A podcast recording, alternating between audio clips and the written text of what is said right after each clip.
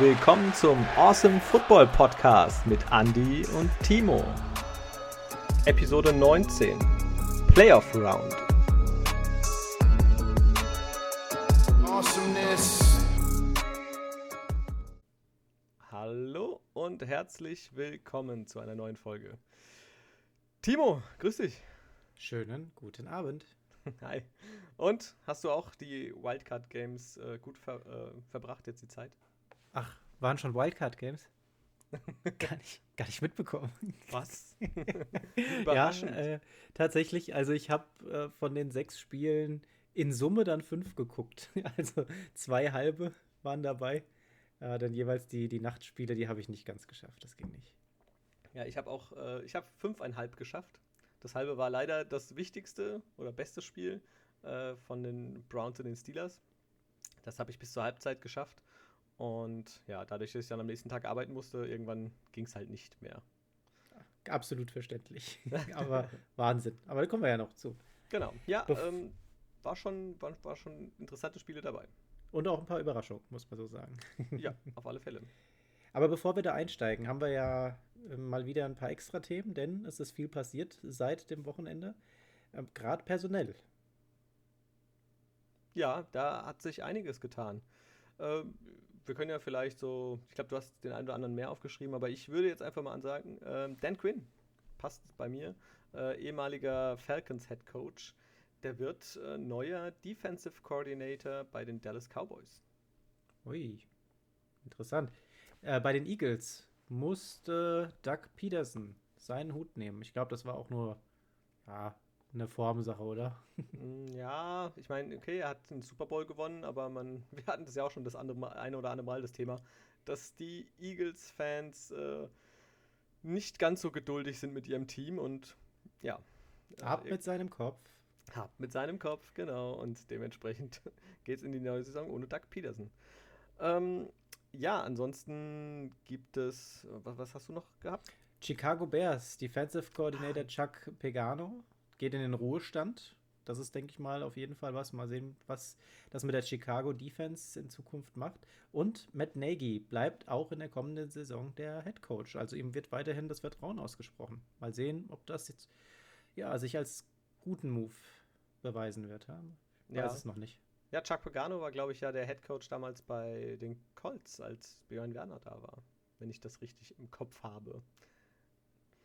Ähm, Auf jeden Fall schon länger dabei. Bei den Jaguars haben wir auch äh, eine Info. Urban Myers, der ehemalige Ohio State Head Coach, übernimmt als Head Coach den Posten bei den Jaguars und hat damit den Number One Overall Pick im kommenden Draft für sich.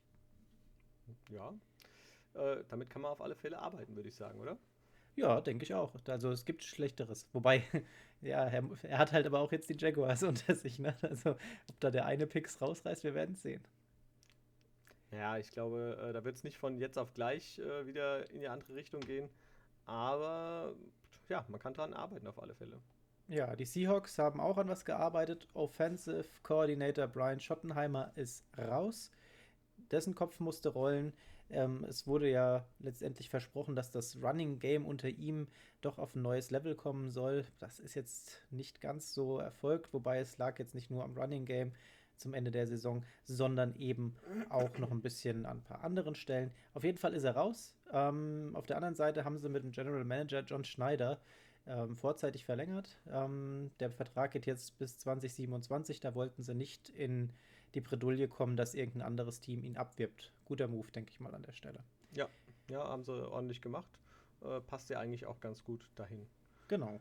Ähm, Bei den Raiders geht es weiter. Gus Bradley wird als Defensive Coordinator eingestellt. Den kennen wir von den Chargers. Da war er in den letzten vier Jahren im Dienst. Ähm, jetzt wird er mit John Gruden zusammenarbeiten und äh, John Gruden ist für ihn kein Unbekannter, denn der hat ähm, Gus Bradley vor 15 Jahren seinen ersten Job in der NFL verschafft und zwar als Linebacker-Coach. Also auch eine coole Geschichte. Mal sehen, was äh, die beiden so bei den Raiders auf die Beine stellen können. Ja, so geht es dann manchmal, gell? Die Wege kreuzen sich in der NFL ja doch noch das öfteren Mal. Richtig. Ja, ähm, hast du noch was? Ansonsten habe ich noch ein paar. ja, ansonsten äh, haben wir natürlich ein paar Spekulationen auch, äh, gerade weil wir vorhin ja auch den äh, Eagles-Posten als Head Coach angesprochen hatten. Ähm, aktuell äh, Inside Linebacker Coach der New England Patriots ist äh, Jared Mayo, äh, langjähriger Star Linebacker eigentlich bei den Patriots gewesen, unter anderem auch den Super Bowl gewonnen. Äh, der ist im Gespräch als Head Coach Nachfolger eventuell. Der ist ja auch erst zwei Jahre dabei als Trainer und könnte jetzt den nächsten großen Schritt machen.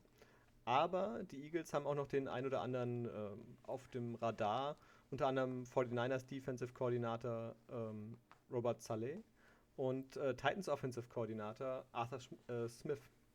Ähm, zusätzlich auch noch Chiefs Quarterback Coach Mike Kafka. Also da sind ein paar Namen, äh, die da rumgeistern äh, und eventuell dieses, ja, äh, traditionsreiche, diese Trans Traditionsfranchise aus Philly, die nicht ganz einfach sein kann, ähm, übernehmen. Ja, auf der anderen Seite muss man jetzt mal schauen, ähm, denn Robert Saleh, der ist gerade heiß begehrt. Äh, die Jets hatten ihn einfliegen lassen, der war, glaube ich, zweimal schon dort so wie es aussieht, wurden die sich nicht einig. Ähm, und von dort aus ging es dann, wie du es ja schon gesagt hast, erstmal weiter zu den Eagles. Aber es sind wohl noch ein paar andere Teams, die an ihm interessiert sind. Also ähm, ja, mal sehen, was äh, die Zukunft für Robert Saleda bringen wird. Bei den Steelers hingegen, ähm, Offensive Coordinator Randy Fichter raus. Warum, erfahren wir später.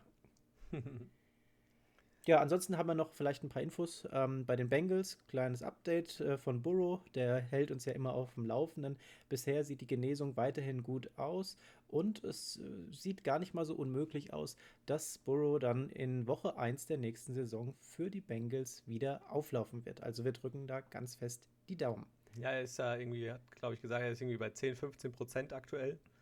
Ähm, also das Laufen geht jetzt er will jetzt quasi ähm, demnächst irgendwann wieder ins Lauftraining in dem Sinne einsteigen und hat halt so ein bisschen auch darüber berichtet, äh, wie schlimm das war, die ersten zwei Wochen, dass er eigentlich gar nicht alleine aus dem Bett aufstehen konnte und äh, was das für so eine Tortur ist. Aber das kennt man natürlich, äh, wenn man sich das Kreuzband reißt. Äh, Gab es ja schon den einen oder anderen, dem das passiert ist. Äh, und die Stories da hört, dann weiß man, dass das keine, kein Spaß ist. Ja, umso schöner, wenn man eben da so ein Update permanent bekommt und äh, quasi live mitverfolgen kann, wie der Fortschritt von Tag zu Tag besser wird. Ja. Und mein letzter Punkt, den ich noch hätte, Bill Belichick. Der hätte ja die Medal of Freedom verlie verliehen bekommen können, hatte abgelehnt, denn äh, Donald Trump wollte sie ihm verleihen. Und ja, da hat der Bill Belichick einfach mal gesagt, nö, ich lehne diese, ich glaube, es ist die zweithöchste äh, zivile Auszeichnung, die du in den äh, USA überhaupt bekommen kannst. Die lehne ich einfach ab, weil, nö, sehe ich nicht ein. Will ich ja. nicht von, von diesem Menschen. da hat er den Karasek gemacht. Ich Krass. lehne diesen Preis ab. Ja, ja. aber musst du auch erstmal machen, ne? Ja, muss man machen. Ähm, Respekt auf alle Fälle dafür, das so zurückzuweisen, aber ich glaube, äh, Billy Belichick ist niemand, der da großen Wert drauf legt. Nee, glaube ich auch nicht. der hat alles erreicht in seinem Leben, also mehr als das. Also, ja. Wollen wir einsteigen? Steigen wir ein. Sind ja oh. diesmal ein paar weniger als sonst. diesmal nur sechs Spiele, Wildcard Round. Und das ging ja dann schon Samstag letzte Woche äh, um 19 Uhr los mit dem Spiel Colts gegen Bills. Oder Colts gegen Bills, so rum. Ähm, und die Colts haben verloren. Knapp 24 zu 27 und die Bills sind eine Runde weiter. Ja, Philip Rivers 27 von 46 für 309 Yards angebracht, zwei Touchdowns und ähm, keine Interception, kein Sack. Das hat schon an sich gut ausgesehen. Auf der anderen Seite aber Josh Allen 26 von 35 angebracht für 324 Yards. Er wirft zwei Touchdowns, er rennt einen selber auch noch, wird zweimal gesackt. Also das war ein spannendes Spiel und die Bills gewinnen ihr erstes Playoff-Spiel seit 1995. ja, war schon eine Weile her. Und ähm, Philip Rivers, der alte Mann, der, da steht's ja, hängt ja so ein bisschen, in, weiß in der Schwebe, ob er jetzt nochmal ein Jahr dranhängt vielleicht bei den Colts oder ob er tatsächlich eventuell seine Karriere beendet. Er klang jetzt im Interview eher so, als würde er hoffen, dass er noch mal ein Jahr spielen kann. Hat ja in der Saison eigentlich auch keine so extrem schlechten Leistungen gezeigt. Also da gab es einige deutlich schlechtere Quarterbacks. Ja, aber Allen hat auf jeden Fall an diesem Abend nicht mit dazu gehört. Denn ähm, ich sag mal so, dieser 54 äh, Yard, äh, 54 Yards, die er da auf den Rush noch bringt äh, bei den Bills, damit hat er angeführt gehabt. Ne? David Singletary, hinten dran der zweitbeste Rusher mit 21 Yards. Also äh, Josh Allen, der war einfach auch mega präzise. Ne? Wenn du mal schaust, also was, welcher mir am meisten so in Erinnerung geblieben ist, ist dieser Touchdown-Pass auf ähm, Stephon Dix gewesen. Das war halt mega. Ja, das war wirklich so genau geworfen, den konnte nur Dix sich holen. Und ähm, Allen sowieso an dem Abend. Der hat die kurzen Pässe angebracht, der hat die langen Pässe angebracht. Dann läuft er auch noch dazu. Also, was der wieder abgefeiert hat, super. Ja, muss man ganz klar sagen. Also, Josh Allen wieder, ähm, ja, so wie wir ihn jetzt in den letzten Wochen und Monaten erlebt haben, wirklich ein Garant für sein Team und hat auch wirklich stark aufgespielt. Auf Seiten der Colts, äh, Jonathan Taylor, 78 Yards erlaufen und Naheem Heinz 75 erlaufen. Und da ging ja nochmal bei denen jeweils ein bisschen was auch durch die Luft. Zwar nur 6 und 8 Yards. Aber ähm, das Laufspiel war auch ziemlich solide, muss ich sagen. Ja, ja. Und also bei den Colts, es war halt wirklich, war ein knappes Ding. Und wenn wir mal ehrlich sind, die Colts hatten die Chance, das Ding auch tatsächlich zu gewinnen. Ja. Ja. Ähm, ich erinnere mich da an diesen, diese eine Spielsituation. Das war ähm, kurz vor Ende der ersten Halbzeit war das gewesen. Die Colts liegen 10 zu 7 vorne. Und ähm, sie sind an der 4-Yard-Linie, schaffen es nicht durchzuziehen. Ähm, und sie spielen den vierten Versuch tatsächlich dann aus. Das klappt nicht. Ja, und anstatt dass sie da irgendwie äh, 17 zu 7, weil der Touchdown geklappt hätte, oder zumindest 13 zu 7, weil man dann sagt, okay, dann mache ich jetzt das Field Goal ähm, in Führung zu gehen, bleibt es nur bei den drei Punkten Vorsprung. Und Allen kommt wieder zurück aufs Feld und der nutzt seine Chance. Ähm, der hat äh, Wide Receiver Davis da mit einigen guten Pässen an der Seitenlinie gefunden. Ähm, die Bills damit recht gut nach vorne gekommen. Und mit innerhalb von zehn Spielzügen laufen die das Feld nochmal 91 Yards runter. Und das in einer Minute 32. Also Clock-Management wirklich super. Und dann kommt es auch noch zum Führungstouchdown. Ja, also das da haben es die Colts schon so ein bisschen aus der Hand gegeben. Am Ende des Tages ähm, war es nicht nur diese Situation, aber das war ein Beispiel dafür, wo Punkte liegen geblieben sind. Ja, ja gut, dann der verschossene, das verschossene Field Goal. Äh, das war aus vier Yards. Ah, ich kann es gar nicht genau sagen. Äh, irgendwie so 30, 40 Yards, glaube ich. Um irgendwie 33 Yards. Field Goal äh, von Rodrigo Blankenship, der Kicker der Colts, der daneben geschossen hat. Äh, ja, am Ende fehlen dann diese drei Punkte. Dann wird es in die Overtime gehen. Aber gut, das ist halt immer so. Das sind einzelne kleine Fehler. Ist halt ärgerlich. Ja, aber schau mal, guck mal, die waren ja insgesamt fünfmal in der Red Zone. Und dabei sind nur zwei Touchdowns rumgekommen. Da bleibt einfach zu viel liegen. Ja, und gerade äh, wie dieser, dieser Spielzug davor, da hast du nur noch vier Yards zu gehen. Du hast vier Versuche, das durchzubringen. Und es klappt nicht, ja. Dann, dann willst du es wirklich riskieren, weil du sagst, das kann ja nicht sein, wir sind so knapp vorm Ziel, anstatt da auf Safe zu gehen und die drei Punkte mitzunehmen. Das ist halt so diese Situation und, und äh, was wir jetzt von den Colts in den letzten Wochen schon ein paar Mal gesehen haben, ne? dass die relativ gut unterwegs sind, aber das Ding nicht bis zum Ende durchziehen. Und das hat sich jetzt einfach gerecht. Ähm, die Bills hätten es genauso gut verlieren können. Und ja, ist einfach doof gelaufen, sag ich mal an der Stelle, äh, für Philip Rivers und die Colts. Ich hätte tatsächlich auch damit gerechnet, dass es ja ein Spiel wird, wo, wo die Bills nicht nur mit drei Punkten Vorsprung gewinnen. Denn was die uns in der letzten Zeit so wirklich präsentiert haben, war schon Wahnsinn. Aber ähm, auf der anderen Seite die Colts Defense einfach wieder super standgehalten gehabt. Die haben wirklich gute Plays gemacht. Die kommen auf, äh, wie gesagt, die 2-6. Die haben nochmal sechs Quarterback-Hits da reingebracht. Und der Druck war auch permanent da. Ne? War am Ende ähm, so, dass meiner Meinung nach der Sieg für die Bills auf jeden Fall in Ordnung geht. Ja, am Ende des Tages äh, ziehen sie eine Runde, äh, in die nächste Runde ein und das auch verdient. Also ich meine, ich hätte es den Colts auch gegönnt. Also muss ich sagen, ich fand wirklich das jetzt nicht so schlecht, gerade gegen die Bills. Muss man erstmal so eine Leistung abliefern. Aber ja, am Ende sind es die Bills, die eine Runde weiterkommen.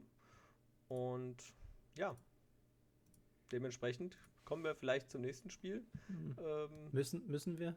Müssen wir? Das darfst du anteasern hier. Also, wie ihr an meiner Stimme schon hören könnt, kommen wir jetzt zum Spiel Rams gegen die Seahawks. Ich bin nie euphorisch. Das heißt, die Seahawks sind raus. Die Rams gewinnen das mit 30 zu 20. Verdient an der Stelle, äh, muss ich hinzusagen. Denn was uns die Seahawks da präsentiert haben, war äh, das, was wir in den letzten Wochen schon leider gewohnt waren von der Offense. Das war nix. Ähm, und ich sag mal so, der, das war ja schon sehr überraschend, der Start. Ne? Wir haben John Walford starten sehen. Der hat äh, drei von sechs angebracht für 29 Yards. Ähm, da ist nichts mehr passiert.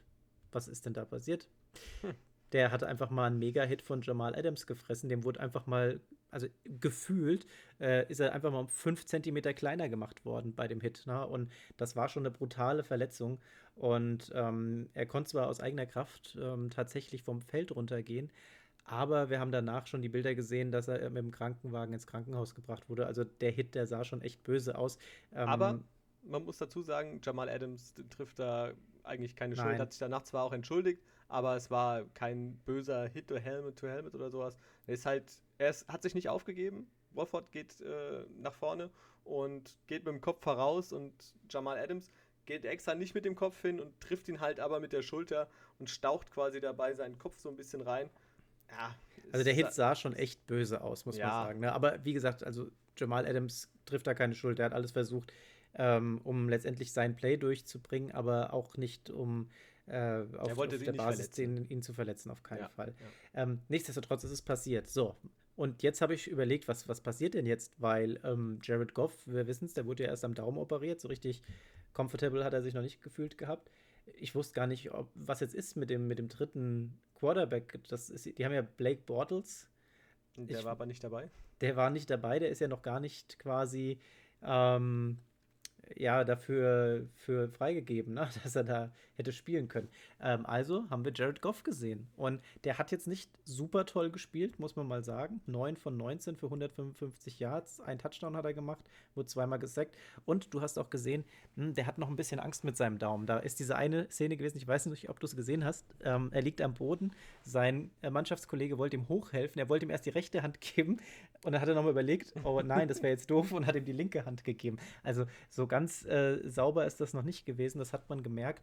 Aber ähm, auf der anderen Seite konnte äh, Jared Goff sich da tatsächlich dann doch wieder auf sein Team verlassen.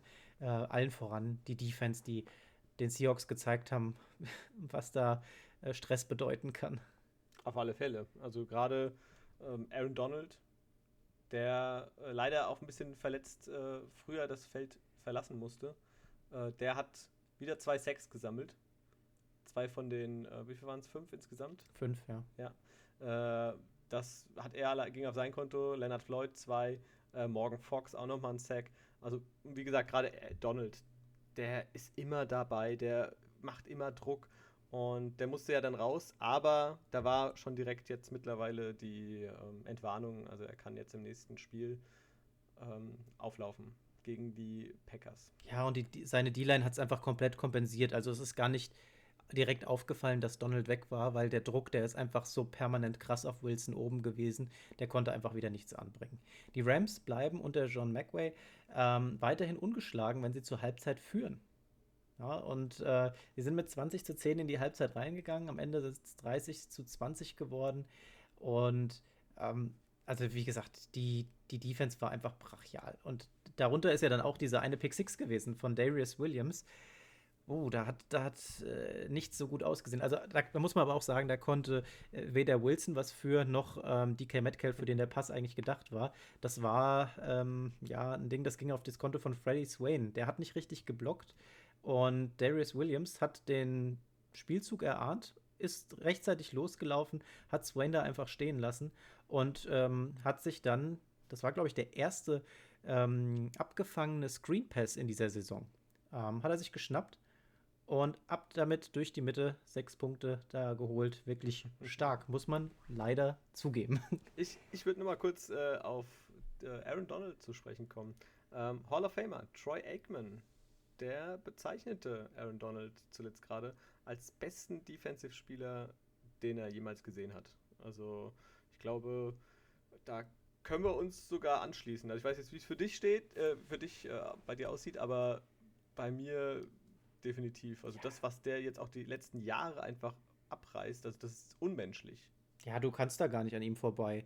Na, Aaron Donald ist einfach ein Bollwerk und der kommt immer durch. Der lässt eine gegnerische Offense schon mal zittern, nur wenn er das äh, Feld betritt.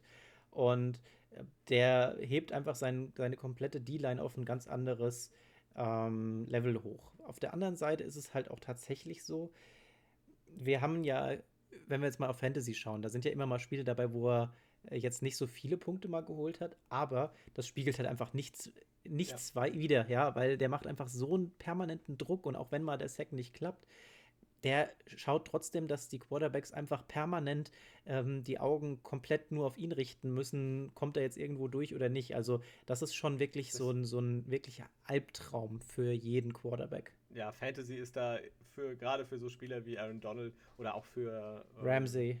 Ramsey, klar, so Shutdown Corner. Oder äh, selbst auch bei Khalil Mack zum Beispiel. Die, das sind Leute, die immer gedoppelt werden müssen und dadurch hat ein anderer einfach die Möglichkeit, dann vielleicht das Play zu machen.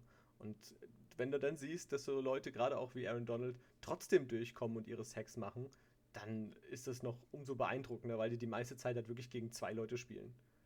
Also das ist krass. Ähm, bei den Rams, da würde ich gerne noch mal einen äh, richtig hervorheben. Und zwar, das ist ein Rookie. Cam Akers. Cam Akers, Running Back. 131 Yards, ein Touchdown. Äh, dazu noch 45 Yards durch die Luft ähm, kann sich sehen lassen, würde ich sagen. Also der hat wirklich in seinem ersten Playoff-Spiel äh, mal richtig abgeliefert. 176 Skirmish Yards holt er, also Skirmish Yards ähm, durch den Lauf und den Pass gefangene Yards. Äh, damit hat er mehr als die Hälfte von den 333 Yards, die die Rams overall gemacht haben. Das ist schon, äh, schon eine Ansage. Ne?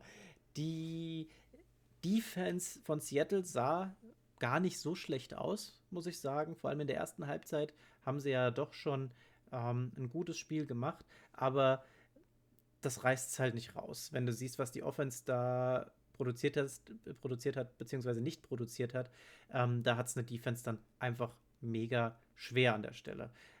Von, den, von, den, von der Offense, weil wir da gerade von gesprochen haben, der Abwärtstrend setzt sich ja fort. Wir haben das gesehen gehabt.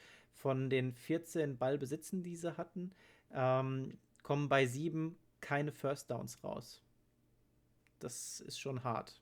Ja. Also, also das, so ist es schon schwierig in den Playoffs.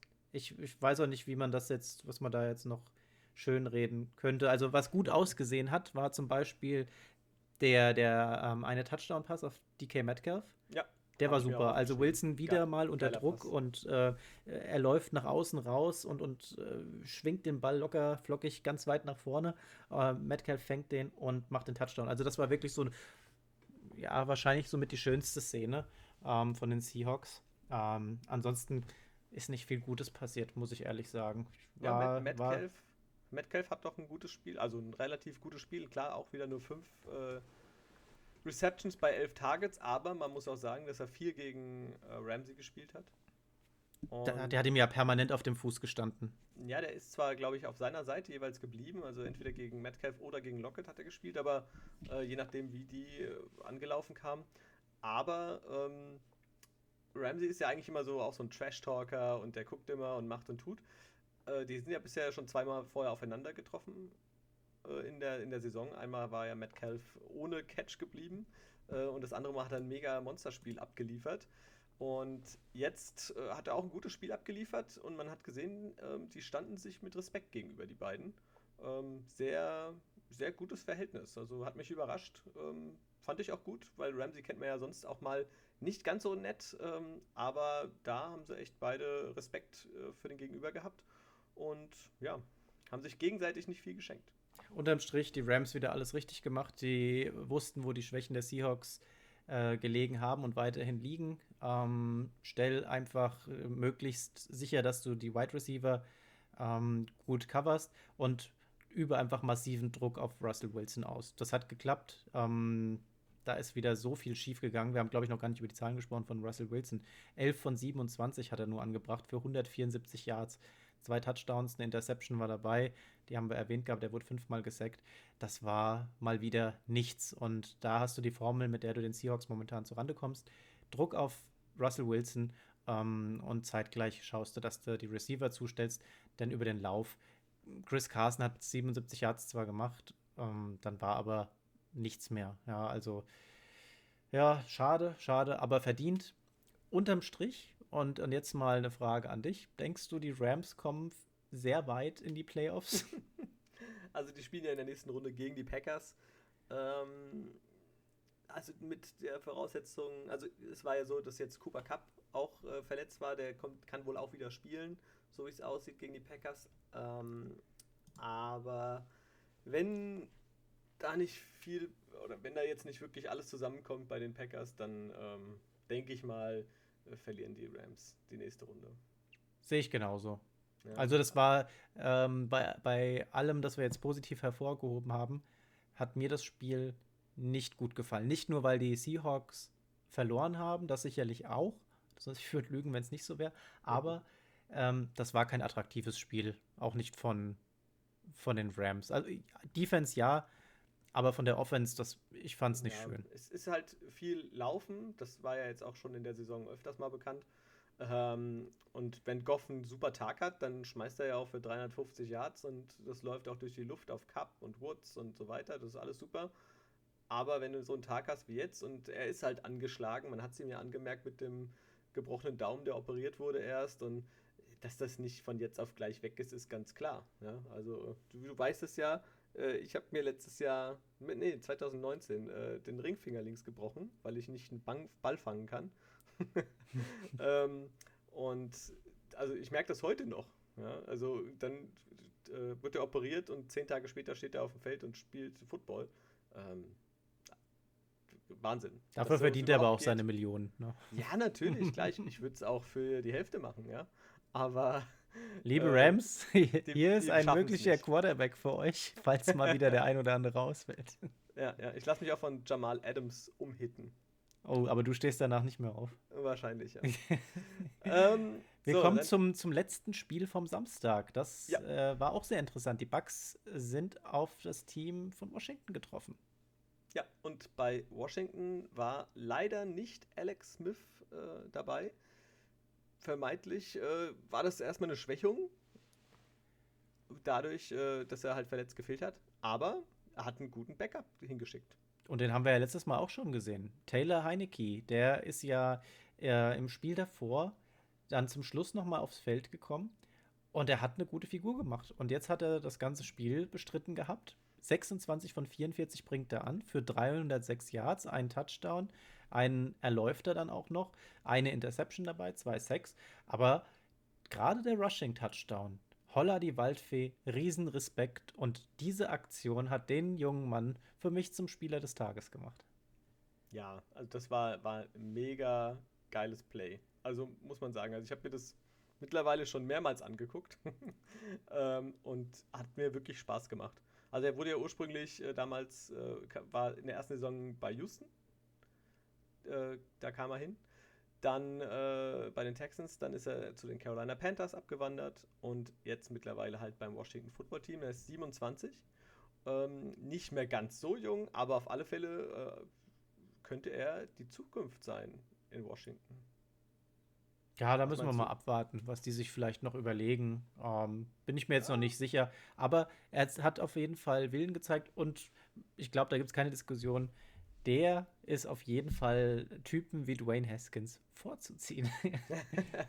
auf der anderen ja, Seite haben wir Tom Brady wieder gehabt, der 22 von 40 angebracht hat für 381 Yards, zwei Touchdowns macht er, mit dreimal gesackt, ansonsten ein super Spiel abgeliefert. Tom Brady mit einem neuen Rekord, er ist der älteste Spieler, der in einem Postseason-Spiel einen Touchdown-Pass wirft. Und das macht er sogar zweimal an dem Abend. Ne? Also Respekt, was der schon wieder da abzieht. Und ähm, dadurch halt auch direkt mal seine Duftmarke verteilt auf dem Spiel. Ne?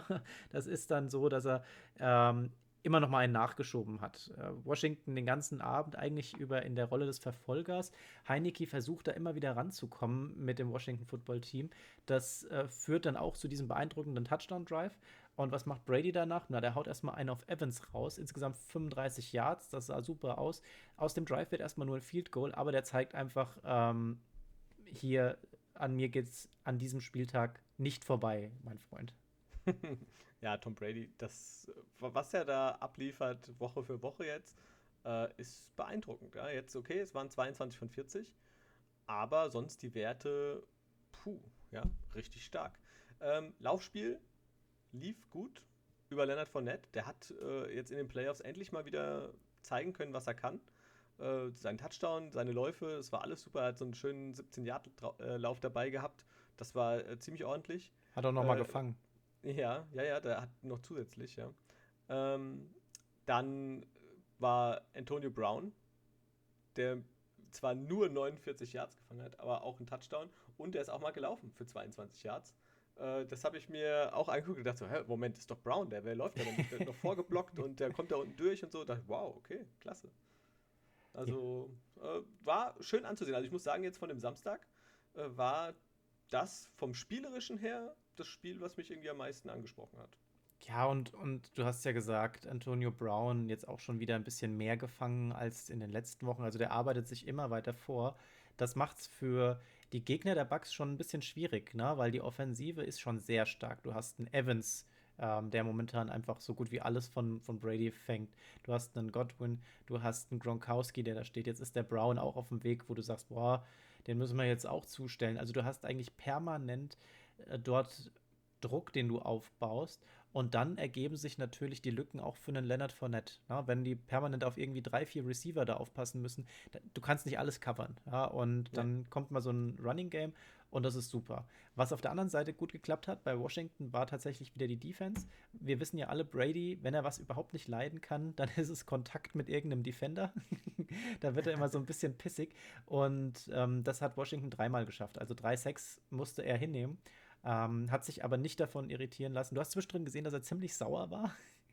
Und ähm, ja, aber er hat das einfach ganz professionell ähm, runtergespielt. Und ja, also gefühlt, äh, es waren immer mal so Momente, wo du gesagt hast, jetzt könnte Washington vielleicht das Momentum für sich drehen, hat dann aber nicht geklappt gehabt. Und äh, ja, also der, der Sieg eigentlich zu keinster Zeit so richtig in Gefahr, oder? Nee, fand ich auch nicht. Also am Ende sind es zwar nur, in Anführungsstrichen, acht Punkte, aber ja, gefühlt war es mehr. Genau. Damit äh, sind die Bugs auch in der nächsten Runde und ja, die treffen auf ein Team, äh, das kommt noch. Das kommt noch. die, mussten, äh, die mussten auch erstmal durchkommen. Die mussten erstmal durchkommen und ähm, dann kommen wir zum ersten Sonntagsspiel. Da ging es ja dann auch los und da starteten die Baltimore Ravens, äh, wollten wieder Gutmachung betreiben gegen die Tennessee Titans. Die sind ja letztes Jahr in der ersten Playoff-Runde direkt auch aufeinander getroffen. Und da haben die Titans ja überraschend gewonnen ähm, für alle durch Superlaufspiel von Derrick Henry. Ja, und dieses Mal gewinnen die Baltimore Ravens mit 20 zu 13.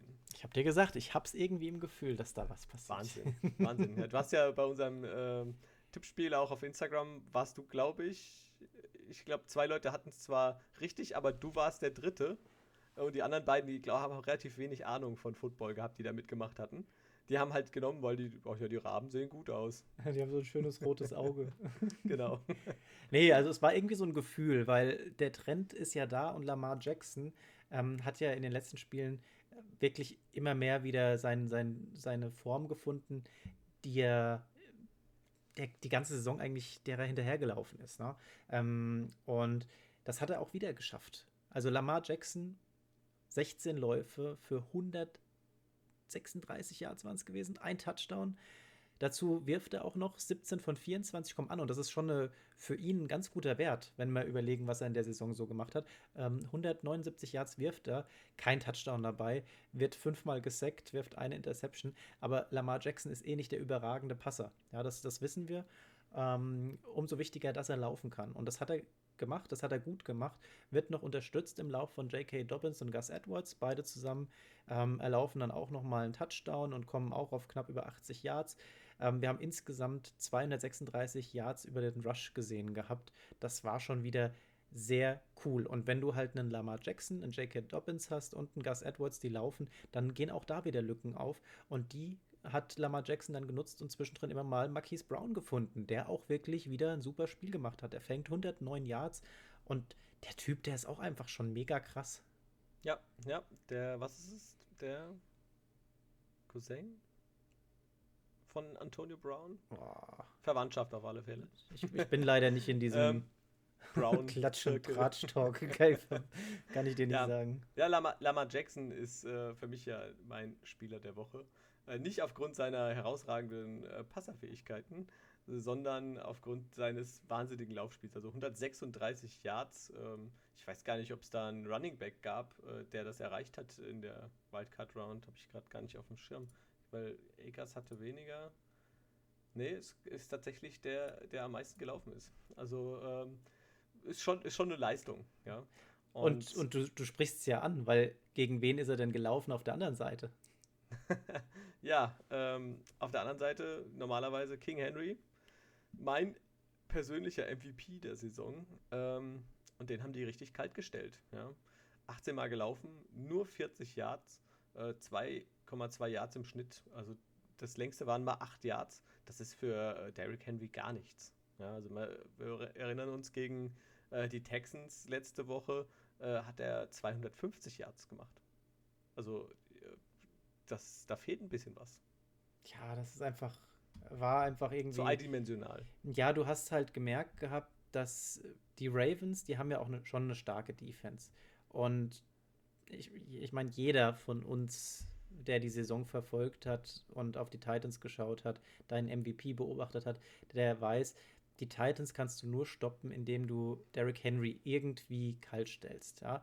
Ähm, und das haben auch viele des Öfteren versucht und es ist ihm nicht gelungen. Bei den Ravens hat es jetzt geklappt. Er ist auf 40 Yards insgesamt gekommen. Er macht keinen Touchdown. Und wenn du diesen Titans, diesen Joker quasi wegnimmst, dann wird es schon eng. Dann wird es wirklich eng. Die haben zwar ihren AJ Brown vorne, ähm, der hat auch wieder 83 Yards gefangen, äh, einen Touchdown gemacht und das sah soweit auch okay aus, aber ein Ryan Tannehill, der hat einfach mal nur 165 Yards werfen können. Und wenn du das Laufspiel wegnimmst und dazu verhinderst, dass Tannehill irgendwie tatsächlich das Passspiel etablieren kann, dann wird das Ding schon ganz schön eng. Übrigens, Lamar Jackson, wollte ich gerade noch, bevor ich es dann vergesse, ähm, der ist nach Dan Marino und Patrick Mahomes der erste Spieler in der NFL-Geschichte, also nicht der erste, er äh, tritt den zwei nach, ähm, der dann tatsächlich vor dem Ende seines 23. Leben, Lebensjahres den MVP-Titel holt und ein Playoff-Spiel gewinnt. Ja, das hat vorher tatsächlich nur Dan Marino und Patrick Mahomes geschafft. Das ist schon auch eine gute Illustra, Leistung für, für das ja, Alter. Ne? Illustra Kreis, würde ich sagen. Ja. Mit Dan Marino und Patrick Mahomes zusammen genannt zu werden, gibt Schlechteres. Ja, auf jeden Fall. Und ich meine ja so, das, das Spiel hat ja erstmal gar nicht danach ausgesehen, dass es so ausgeht, ne? Weil die Titans sind ja auch erstmal 10 zu 0 in Führung gegangen. Also da habe ich schon gedacht, boah, habe ich mich doch ein bisschen vertippt. Aber ja. Ich, ich habe das auch gedacht. Dachte ich mir, hast du wahrscheinlich gedacht, ach, guck mal. Da, ja, vor allem, es war, war, ja wirklich direkt so ein schlechter Start, ja. Äh, Touchdown für die Titans, ja. Das war ja auf AJ Brown. Das sah ganz, war wirklich ganz locker, wie das so aussah. Äh, dann im Anschluss diese getippte Intercept, äh, nee, das war wirklich ein schlechter Pass. Den hat man gar nicht richtig gesehen. Ähm, da hast du es auch auf ProSieben geguckt? Das Spiel oder hast du es äh, auf der Zone geguckt? Nee, ich habe ProSieben angehabt. Okay, ja, ich habe auch auf ProSieben geguckt und die hatten scheinbar irgendwie kurz das, äh, das Signal weg und da blieb das Bild auf der Kamera hinter, äh, auf dieser Hintertorkamera. Ja, ja. So, und äh, da, da war, ist diese Interception passiert. Und die sagen, oh, Interception, Interception. Und ich denke so, hä, was? Interception? Sieht man doch gar nichts. Was passiert denn da gerade? Und die hatten, das Bild wurde nicht gesendet quasi. Und das kam dann und dann siehst du diesen Pass und den hat er wirklich. Äh ja, das war so eine 50-50 Chance gewesen. Ja. Den kannst du machen, solltest du aber eher nicht machen. Ja? Also nee, war soll, nicht gut. Sollte nicht. Ja, und dann dachte ich schon, okay, guck mal, es war in aussichtsreicher, Posi äh, aussichtsreicher, Position, aussichtsreicher Position, oh mein Gott. ähm, äh, ja, und da äh, dachte ich, okay, jetzt läuft's bei den Titans, jetzt zack, zack, zack, dann haben sie dann noch das Feed Goal draus gemacht, okay. Ja, aber das äh, lief nur bis zur Endzone, also der Ball ja. war ja tatsächlich in der Endzone drin und da war es wichtig, an, äh, aus Sicht der Ravens den Ball zu stoppen und dass daraus dann nur drei Punkte gekommen sind, das war gut. Ja, und dann äh, kamen halt nur noch mal drei Punkte im letzten Quarter dazu. Und dazwischen war halt einfach mal zwei Quarter lang nichts bei den Titans. Ja. Und ja, man sieht ja auch, Tannehill hat äh, den Ball probiert zu verteilen, hat ja auf genug Leute geworfen, ja. Aber wenn so Leute, also AJ Brown war eigentlich effektiv der Einzige, der da mal ein bisschen was gefangen hat. Ansonsten äh, John Smith, der mal immer wieder anspielbereit ist, hat äh, zwei Bälle für neun Yards gefangen. Corey Davis wurde zweimal angeworfen, hat keinen Ball gefangen. Ähm, also das, damit kannst du da nicht arbeiten. Ja, ja und also, insgesamt war es bei den Titans ja auch so, dass die von äh, den insgesamt zwölf Third Downs, die die hatten, ähm, dritte Versuche und weiter geht's, tatsächlich nur vier umgesetzt haben. Ähm, insgesamt wurden die Titans dazu gebracht, dass sie fünfmal panten mussten. Im Duell um den Ballbesitz verlieren sie auch um sieben Minuten. Das ist schon einiges, was da nicht geklappt hatte. Ja, da am Ende äh, würde ich sagen, sind die Ravens doch verdient äh, weitergekommen. Sie haben die Titans und King Henry entzaubert. Und was auch verdient war, war der Sturm auf das Titans-Logo. Denn äh, wir haben aus der Saison diese Szene in Erinnerung nur in umgekehrter Rolle. Na, da sind ja tatsächlich dann die Titans ähm, schön auf das Logo der Ravens drauf marschiert in, in voller Mannschaftsstärke und sind drauf rumgetanzt und haben sich lustig gemacht. Ja, das haben die Ravens denn jetzt einfach mal zurückgezahlt und das fand ich schon sehr nett anzusehen. Ähm, Karma hat da einfach zurückgeschlagen. Verdient. ja, also ähm, da braucht man, glaube ich, nichts zu sagen. Äh, Karma, das haben wir ja diese Saison auch schon öfter mal gehabt. Äh, und da kommen wir vielleicht auch noch mal dazu. Ähm, ja, das schlägt öfter mal zurück, als man denkt. Ja, das größte Karma im letzten Spiel des Abends. Genau. ja, das, das zweite Spiel. Ein bisschen den Spannungsbogen auf, aufrechterhalten und nochmal ein bisschen noch nach die Ergebnisse oben. gehört hat. ähm, ja, zweites Spiel äh, Sonntagabend war, äh, war dann die Chicago Bears gegen die New Orleans Saints und äh, die Saints gewinnen 21 zu 9 äh, und ich würde sagen, das kann man als ähm, Arbeitssieg abstempeln für die Saints. Ja, also, ja, also was die Defense wieder gemacht hat, die haben einfach da angeknüpft, wo sie in der Regular Season aufgehört haben, mit einer beeindruckenden Arbeitsleistung, die belohnt wird und die Bears Offense äh, an den Rand der Verzweiflung getrieben haben dürfte. Denn äh, was die Saints Defense da wieder abfeiert, das war nicht mehr feierlich. Und da, man muss ja auch sagen, ähm, die 21-9, die spiegeln nicht das wieder, wie das Spiel hätte ausgehen können, vielleicht auch müssen. Ähm, wir haben ja da unter anderem am Ende noch diesen, diesen coolen, ich werfe jetzt mal einfach drauf los, äh, Touchdown-Pass auf ähm, Jimmy Graham gesehen. Das war ja. wirklich mega toll. One-handed Catch. Aber das war ähm, ja Ergebniskosmetik. Da war nichts mehr zu holen. Und die neun Punkte, die sind wirklich am Ende dazu gekommen. Der, der Ball war toll, aber die Saints dann schon, glaube ich, auf Sparflamme gespielt zu dem Zeitpunkt. Das ja, war, also, war schon also, einfach krass. Ja, die haben, glaube ich, auch geschrieben gehabt, das war der äh, beste und wirklich geilste One-Handed Catch für einen, ja, für Kosmetik, äh, Ergebniskosmetik, der jemals geworfen wurde. Ähm, ja, bedeutungslos, leider, hinten raus. Jimmy Graham, ähm, der hat ja doch eigentlich auch sonst eine sehr gute Saison gespielt bei den Bears. Mal schauen, wo da auch die Reise noch hingeht. Äh, Trubisky, ja, der hat Trubisky-Dinge gemacht. Ähm, war jetzt nicht so überragend. Äh, da hätte ich mir vielleicht auch mal einen Wechsel gewünscht, irgendwie, um nochmal was zu ändern. Ich meine, wenn du merkst äh, zur Halbzeit, du schaffst es nur ein Field Goal zu schießen und im dritten Quarter immer noch nicht punktest, vielleicht musst du dann einfach sagen, okay, komm, Foles rein, der vielleicht beste Backup von der Bank. Ähm, und dann hoffen, dass da was geht. Entweder geht es komplett schief und dann verlierst du das Spiel, so wie du es sonst auch verloren hättest, oder du drehst nochmal auf vielleicht, ja. Also ich, hätte auch, ich hätte auch damit gerechnet, dass wir Falls nochmal sehen. Ich habe als gewartet, komm jetzt, also ein Quarter ist ein bisschen zu wenig jetzt an der Zeit. da ist tatsächlich nicht mehr aufgelaufen. Was die Saints ja. aber auch gut gemacht haben, ähm, wir haben ja David Montgomery, der bei den Bears doch immer mal wieder ordentlich Punkte macht und ordentlich Yards holt. Der wurde ja auch komplett kalt gestellt. Ja, der hat insgesamt zwölf Versuche gemacht, äh, ist 31 Yards weit gekommen, im Durchschnitt 2,6.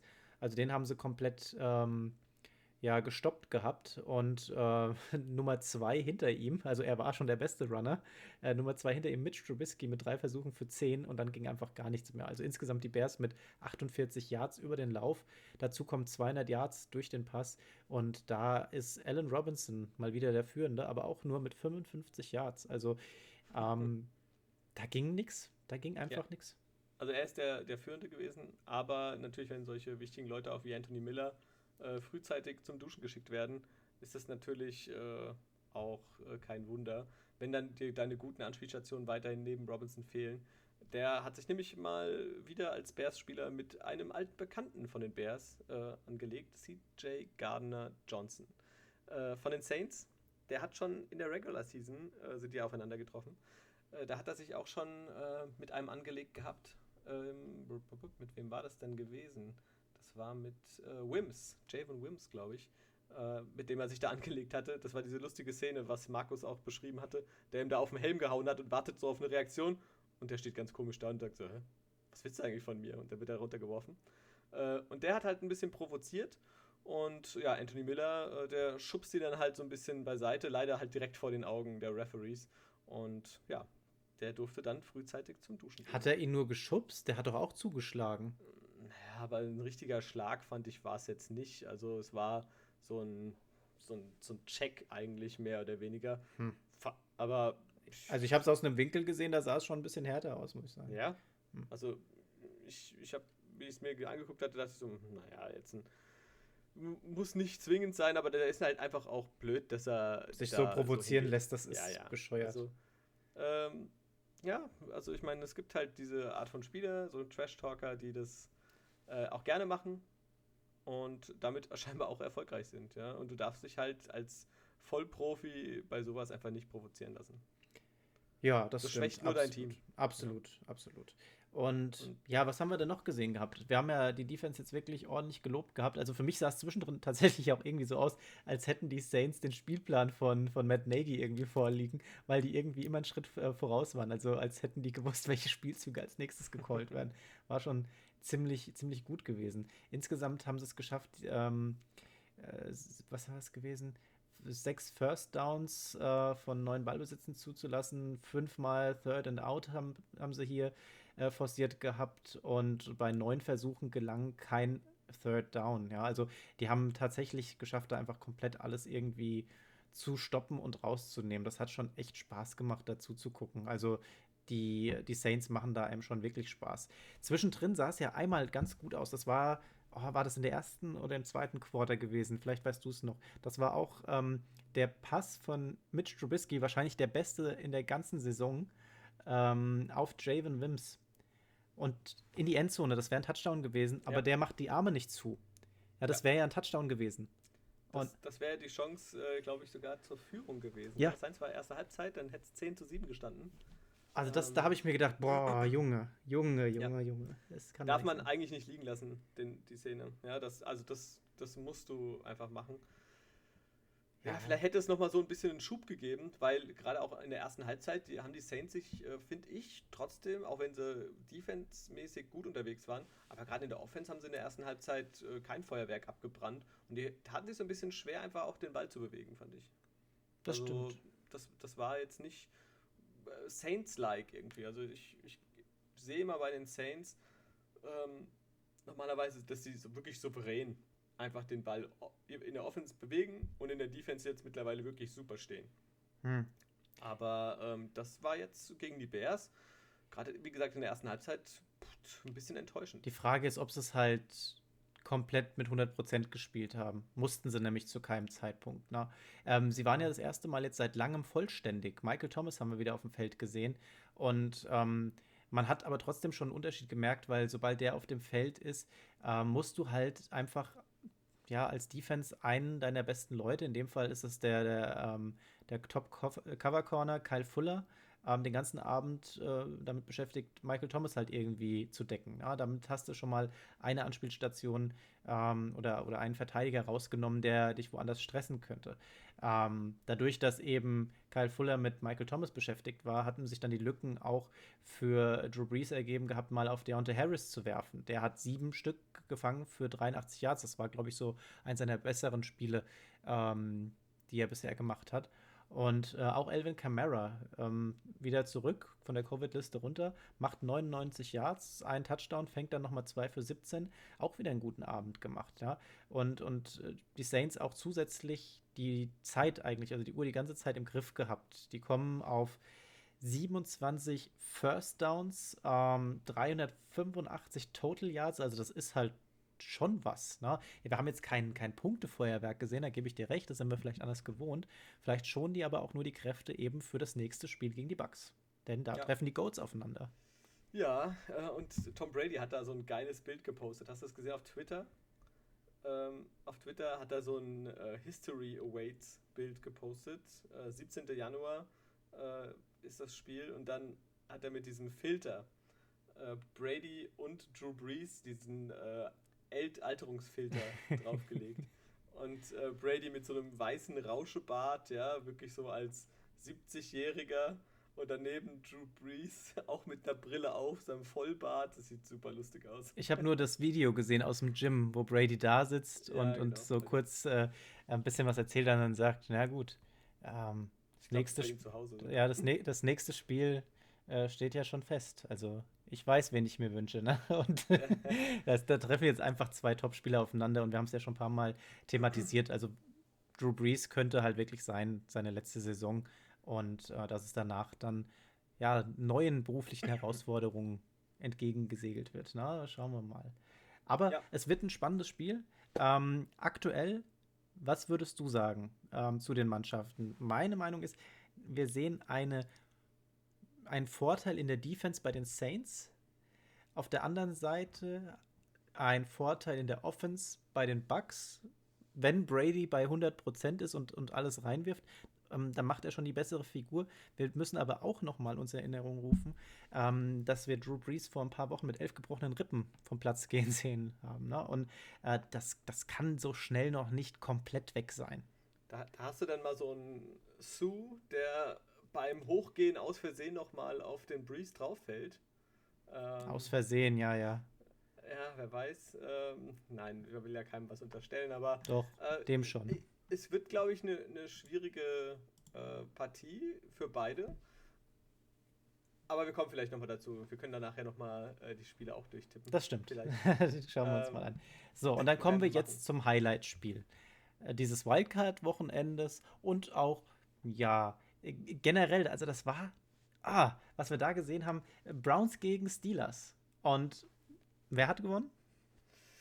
Die Cleveland Browns äh, gewinnen. Wir haben beide gesagt, die Steelers gewinnen. Äh, am Ende sind es die Browns, die mit 48 zu 37 gewinnen. Und ich habe gedacht, du startest mit Markus gewinnt, aber.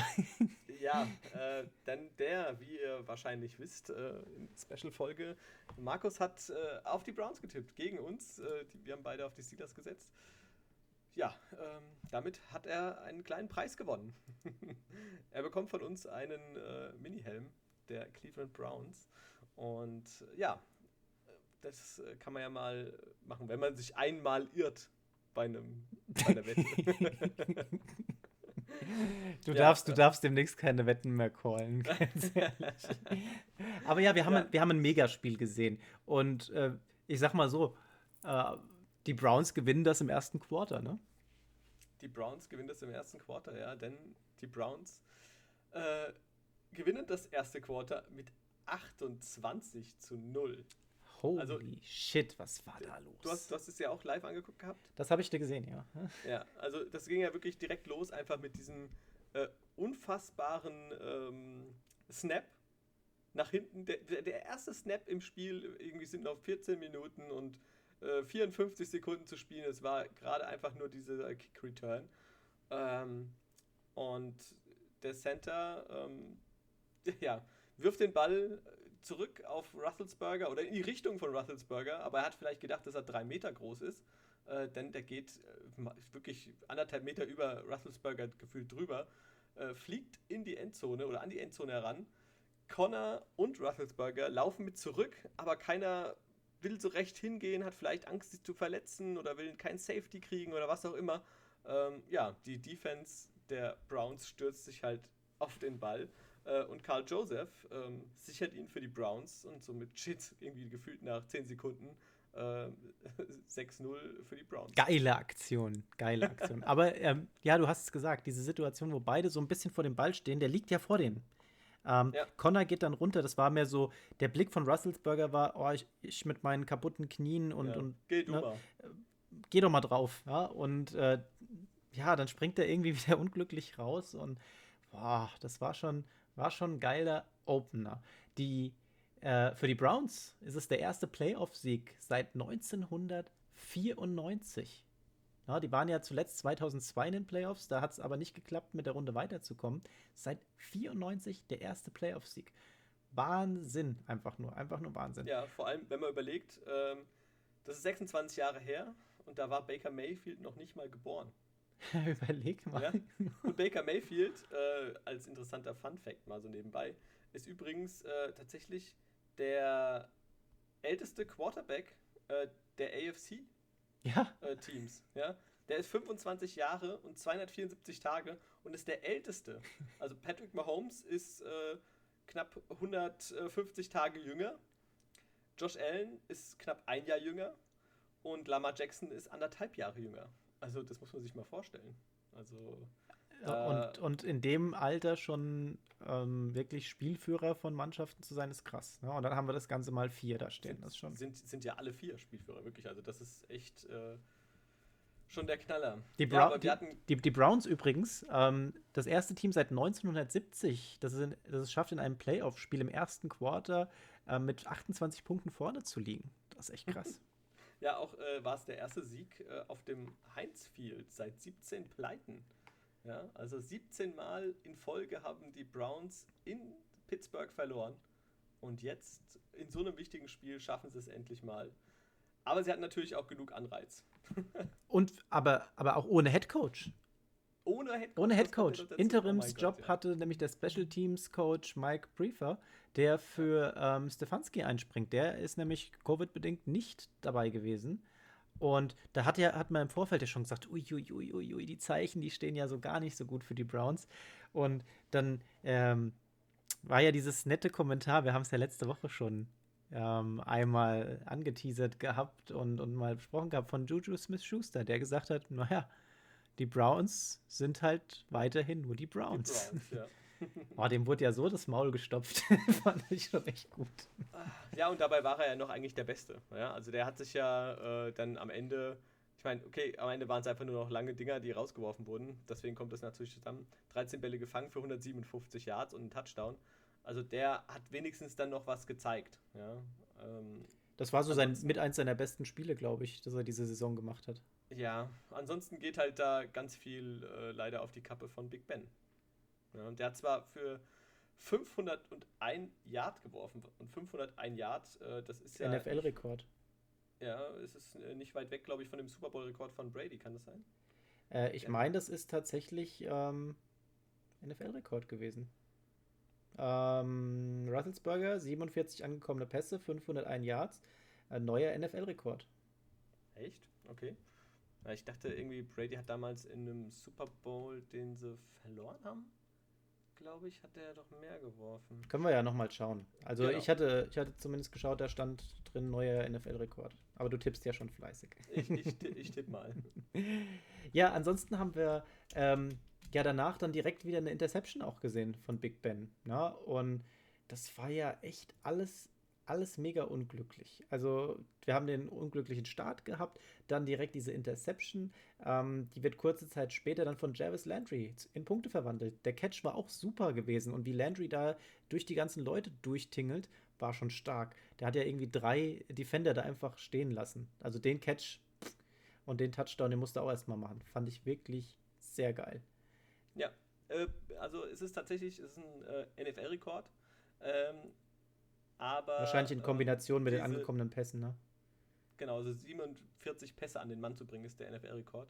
Ähm, aber 501 Yards äh, ist tatsächlich vier Yards weniger äh, im Gegensatz zu Tom Brady. Der hatte im Super Bowl 52 gegen die Eagles, ähm, was sie verloren haben, da hat er 505 Yards gehabt und das ist der aktuelle Rekord. Siehste, hätte nochmal ein Pass gefehlt gehabt. Ja, das äh, wäre es vielleicht gewesen, aber so, ja, äh, er hat vier Interceptions.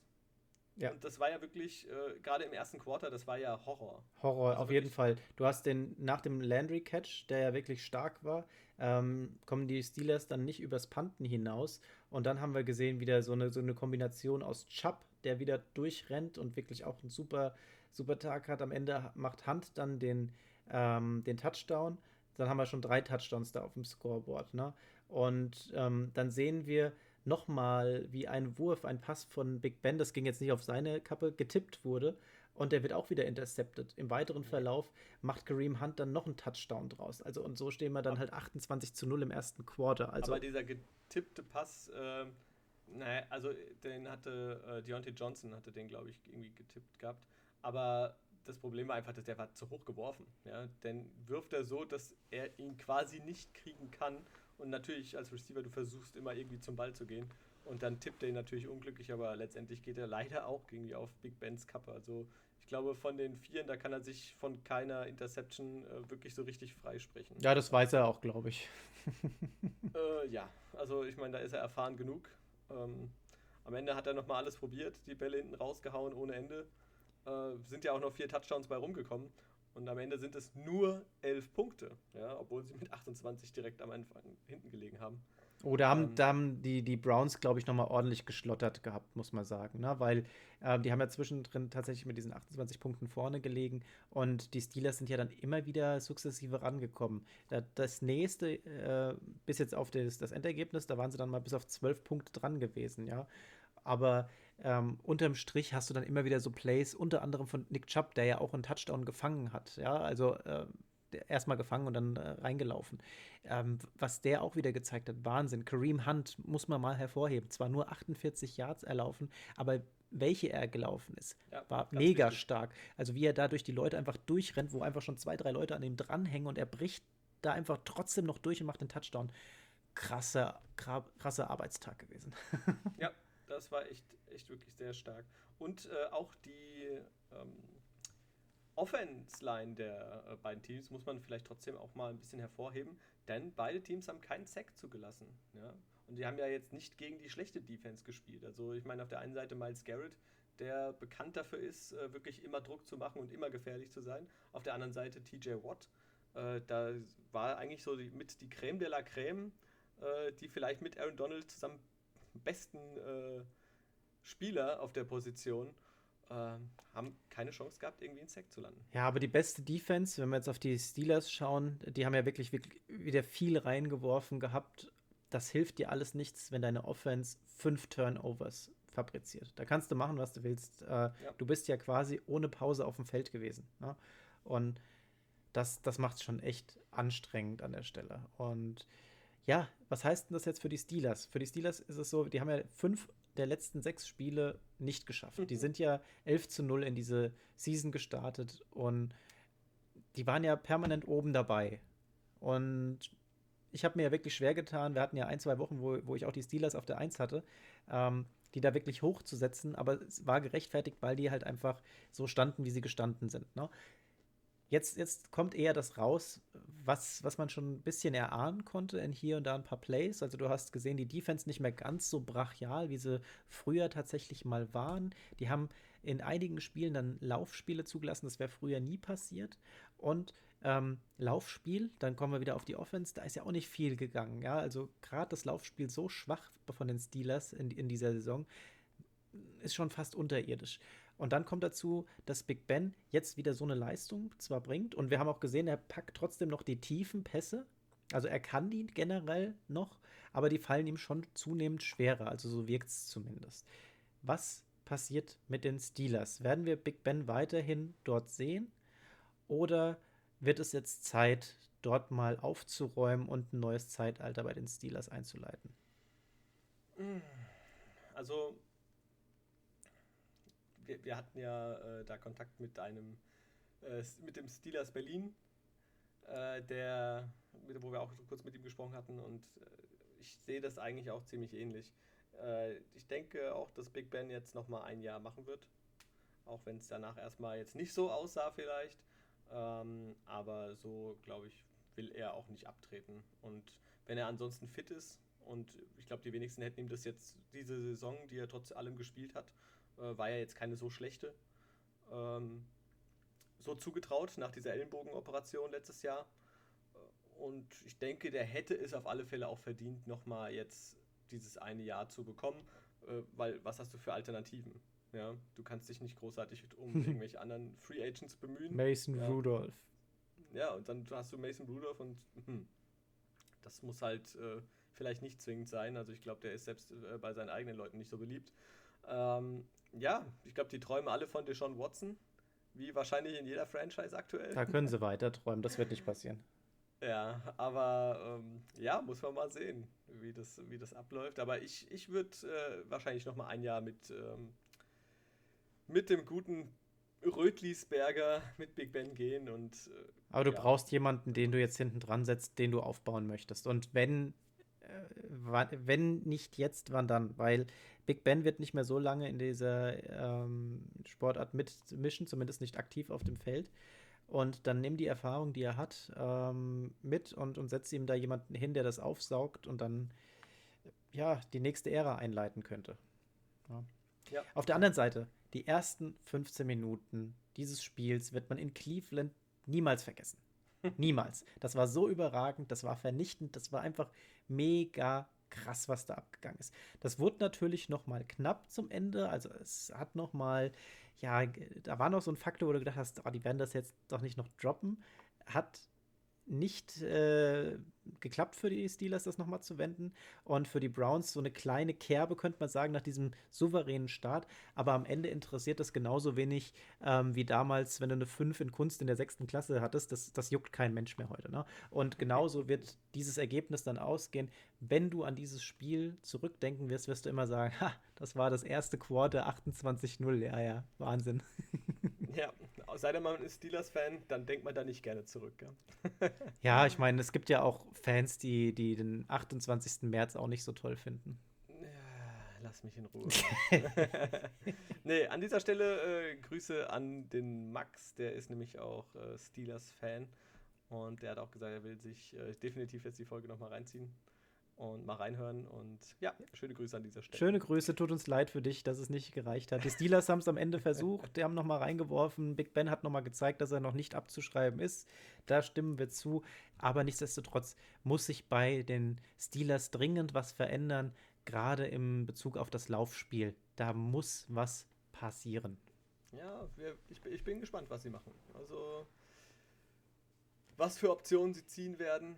Ähm, Schauen wir mal. Mindset. Ganz ehrlich, und, und jetzt äh, nur meine persönliche Meinung dazu. Wir haben diese Juju-Kacke gehabt. Ne? Diese ja. TikTok-Scheiße, die er damit reinbringt. Ähm, diese ganze Stichelei, die Browns sind nur die Browns. Das hat er jetzt zurückbekommen. Das ist Karma. Und wir haben, ähm, wir haben hier Claypool gehabt der danach auch noch mal einen rausgelassen hat, ja, der das Ganze so sagt, ja gut, aber die Browns werden nächste Runde trotzdem rausfliegen. Das mag sein, ja, die Browns werden vielleicht das Ganze nicht schaffen, denn als nächstes geht es gegen die Chiefs. Aber, lieber Claypool, du kleine Socke, die sind weiter. Die haben euch besiegt und die sind weiter. Und es ist egal, ob sie in der nächsten Runde rausfliegen. Sie sind weitergekommen und dieses Mindset bei den Steelers, das muss sich auch ändern. Diese, diese ganze Show und, und ähm, dieses ganze Provozierende. Fokussiert euch aufs Spiel, Jungs. Ihr habt das Talent. Das ist auf jeden Fall da investiert es mehr auf dem Platz als in eurer Handys. Sorry. ja, TikTok beliebte Plattform bei den Jungs. Ähm, ja, kann ich mich der ganzen Sache nur anschließen. Also ich äh, würde mich freuen, äh, wenn ich nächstes Jahr wieder mehr positive Schlagzeilen aus sportlicher Sicht äh, bei Juju äh, lese und mitbekomme, anstatt äh, immer seine TikTok-Videos und äh, dass er Warzone spielt und so weiter und so weiter. Kommen wir zu den Tops, Flops und den Momenten dieser Woche. Beginnt mit dem Top of the Week, Andy. Was war dein Top? Äh, wir haben es ja vorhin schon gesprochen. Ähm, oder bevor der, vor der Sendung quasi schon besprochen. Ähm, ja, die Browns. Also muss man nach, nach dem Sieg, nach so langer Zeit, ähm, haben sie das absolut verdient. Und ja, ich, ich freue mich auch mit äh, Baker Mayfield, dass er jetzt endlich mal diesen Erfolg hat. Und nächste Woche oder jetzt am Wochenende geht es gegen die Chiefs. Das sehen wir dann, wie es geht, aber äh, erstmal freue ich mich auf alle Fälle mit den Browns. Bin ich ganz bei dir. Da geht nichts drum herum. Das haben sie verdient. Das war ein Arbeitssieg. Am Ende gezittert. Ähm, aber die haben einfach so viel Vorarbeit im ersten Quarter geleistet, dass es gereicht hat. Respekt. Äh, so musste den Steelers auch erstmal eins auswischen. Das stimmt. Was ist dein Flop? Gleiches Spiel, andere Mannschaft, die Steelers. ja, ähm, ich habe äh, tatsächlich äh, zwischen drei Teams überlegt gehabt dann. Äh, die Steelers natürlich, ja. Ähm, die Seahawks haben mich auch ziemlich überrascht. Das, also hätte ich nicht so in der Art und Weise. Ich habe zwar auf die Rams gesetzt, aber ich hätte es eigentlich nicht erwartet, ja. Ich hätte gedacht trotzdem irgendwie, dass die Seahawks das reißen. Nee. Aber äh, bei mir sind es aus meiner Sicht tatsächlich die Titans geworden als Flop. Ähm, weil ich einfach so große Hoffnung in Henry, in das Laufspiel, auch dann in die Fähigkeiten von Ryan Tannehill gesetzt habe und ja, äh, leider nicht belohnt wurde. Ja, also die, die Seahawks tatsächlich keine Riesenüberraschung für mich. Ich, ich tippe nicht gegen die Seahawks. Das äh, hat der ein oder andere ja jetzt schon im Laufe dieser Saison mitbekommen. Ähm, aber ja, das, das, das hat mich jetzt nicht überrascht. Ich hatte zwar gehofft, dass, dass die Offense sich vielleicht doch noch mal so ein bisschen ähm, erbarmt und uns was von dem zeigt, was wir am Anfang der Saison gesehen hatten, weil damit hätte das Spiel anders aussehen können. Das haben wir die ganzen letzten Spiele nicht gesehen. Das hat sich so fortgesetzt. Und ja, deswegen keine Riesenüberraschung für mich. was ist denn deine Szene der Woche? Das ganz klar. Also, ähm, im positiven und im negativen Sinne äh, habe ich äh, jeweils eine Sache rausgesucht. Negativ fange ich jetzt einfach mal an. Äh, der Eröffnungssnap der Steelers, das war halt schon so, oh, okay. Ähm, hat er dann im Prinzip den Tag so eingeläutet, wie er dann gekommen ist. Auf der anderen Seite, ähm, und das ist so dieser Karma-Moment gewesen, als die Ravens auf dem Logo der Titans getanzt haben. Oh ja, böse, böse. ähm, ja, bei mir war die Szene der Woche eigentlich Big Ben und äh, Pouncy, die nach dieser Niederlage weinend äh, auf der Bank saßen und wirklich, ja, man hat gesehen, das tut denen weh. Und man kann es verstehen, nach so einer Saison, sie ist lang, sie war gut äh, bis zum elften Spieltag und man zieht in die Playoffs ein als äh, Sieger seiner Division und man kommt dann gegen die Browns, die nur die Browns sind und dann verlierst du äh, durch wirklich keine gute äh, Leistungen. Ja, es ist ärgerlich und äh, tut mir auch leid für Big Ben und die ganzen Steelers, aber ja, aber für mich war wirklich dieses, wie die beiden Weinen, äh, die Szene für mich. Tja, und damit kommen wir dem Ende der Saison immer näher. Aus den jetzt sechs Spielen, die wir aber auch geschafft haben, in über eine Stunde zusammenzupacken, ähm, kommen wir jetzt zu einem Wochenende, wo wir nur noch vier Spiele sehen. Zwei am Samstag, zwei am Sonntag. Wir werden sehen die Rams gegen die Packers, die Ravens gegen die Bills, die Browns gegen die Chiefs und die Bucks gegen die Saints tippen wir mal wieder, oder? Tippen wir doch mal. Tippen wir doch mal. Ähm, Rams gegen die Packers. Rams gegen die Packers. Das ist für mich ähm, sehr eindeutig. ja, wir haben es ja vorhin während dem Rams-Spiel schon angesprochen. Ähm, also für mich sind es auch äh, die, die Packers, die dieses Spiel gewinnen würden, werden. Mhm. Aber jetzt wird es schon wieder schwerer. Ähm, für mich, also das Rams-Packers-Ding persönlich für mich das einfachste zum Tippen. Und jetzt kommen wir zu den Ravens gegen die Bills. Was denkst du, was sehen wir da? Ähm, ich denke, wir sehen auf alle Fälle wieder einen starken Josh Allen. Und wir werden auch, also bei den, das Problem für mich bei den Bills ist, ähm, da ist ja Zach Moss ist ausgefallen, der hat sich ja verletzt. Die haben jetzt Davonta Freeman äh, gesigned. Der war ja bei, während der Saison jetzt bei den Giants. Die hatten ihn jetzt entlassen nach der Saison. Und hm, ich denke aber trotz allem, dass die Buffalo Bills äh, das Spiel gewinnen werden gegen die Ravens, äh, weil die einfach so gut drauf sind. Ich glaube, die haben einfach einen Lauf. Die machen das. Hätte ich jetzt auch gesagt. Hätte ich jetzt auch gesagt. Ähm, Ich bin jetzt nur am Überlegen, weil, ja, du hast da wirklich, was die uns gezeigt haben, war super. Aber wir haben auch gesehen, was die Colts mit ihnen gemacht haben und was passieren kann, wenn du eben den Gegner rankommen lässt. Die Bills ganz klar offensiv, das würde ich jetzt mal sagen, stärkere Team. Die Ravens haben ihre Stärken teilweise noch ein bisschen mehr in der Defense. Ja? Und wenn du jetzt weißt, oh, okay, ähm, der Lauf, auf den musst du vielleicht gar nicht mehr so extrem aufpassen. Wir müssen jetzt schauen, dass wir die Pässe irgendwie unterbinden. Dann kannst du dich ja ein Stück weit schon darauf einstellen. Und wenn du dann einen Lamar Jackson hast, der jetzt immer wieder stärker im Lauf wird und der noch zwei andere Läufer neben sich hat, wenn du noch da Receiver hast, die er auch anwerfen kann und dass das wird, das wird, wird eine enge Kiste. Da, ist die Frage, kann die Bills Defense diese Ravens Offense stoppen? Ich weiß, dass die Ravens Defense zumindest die Bills Offensive in Bedrängnis bringen kann. Hm. Ja. Aber äh, nee, ich, also ich möchte jetzt an der Stelle tatsächlich mit den Bills weitergehen, ähm, weil mir auch hier tatsächlich das Spiel, ähm, das sie uns gezeigt haben, super gefallen hat. Aber es ist ein schweres Spiel zu tippen, finde ich. Aber gut, wir, äh, wir kommen jetzt hier, wir haben jetzt nur noch vier Spiele, ja, also es muss jetzt schwer werden. Ja? Alles andere wäre ja fatal.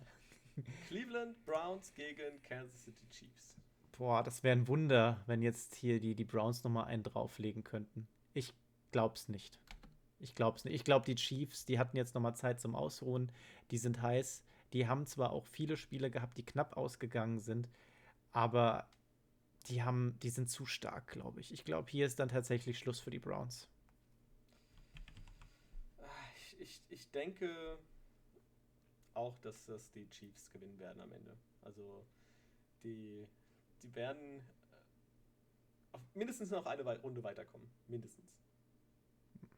So, und jetzt kommen wir zu dem Knallerspiel des Wochenendes. Die Bucks gegen die Saints. Das Duell der Goats.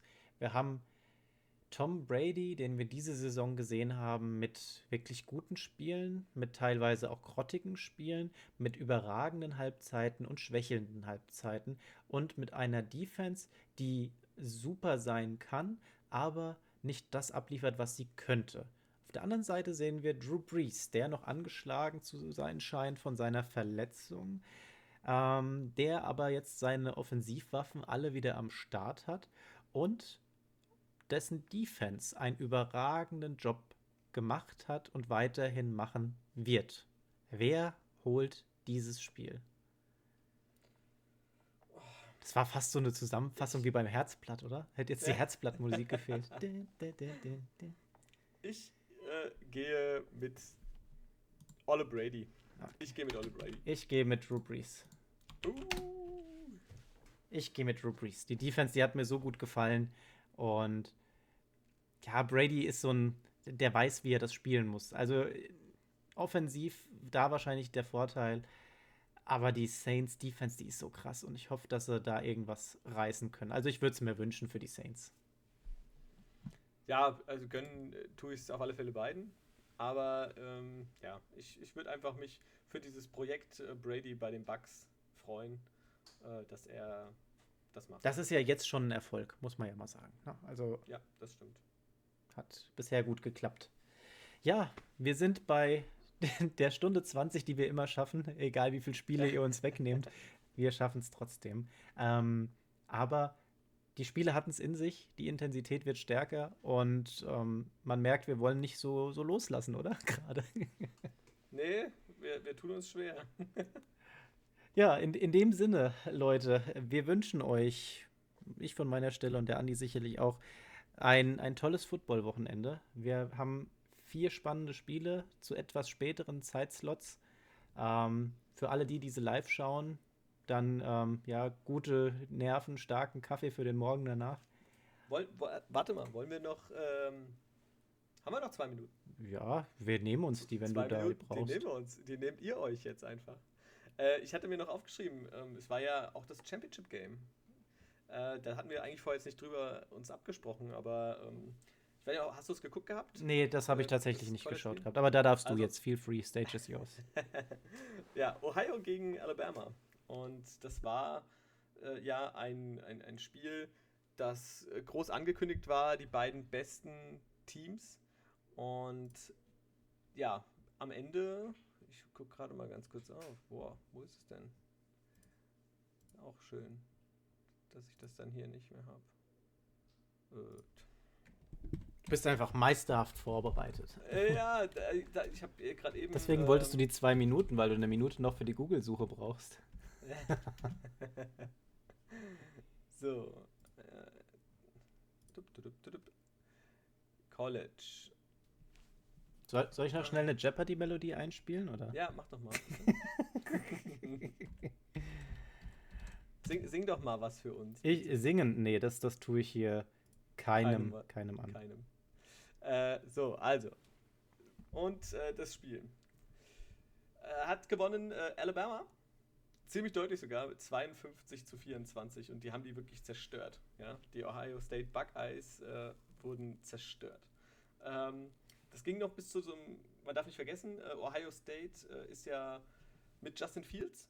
Da ist, der, ist er der Quarterback, der eventuell auch mit Trevor Lawrence um diesen First Round Pick, First Overall Pick streitet. Und ja, auf der anderen Seite Mac Jones.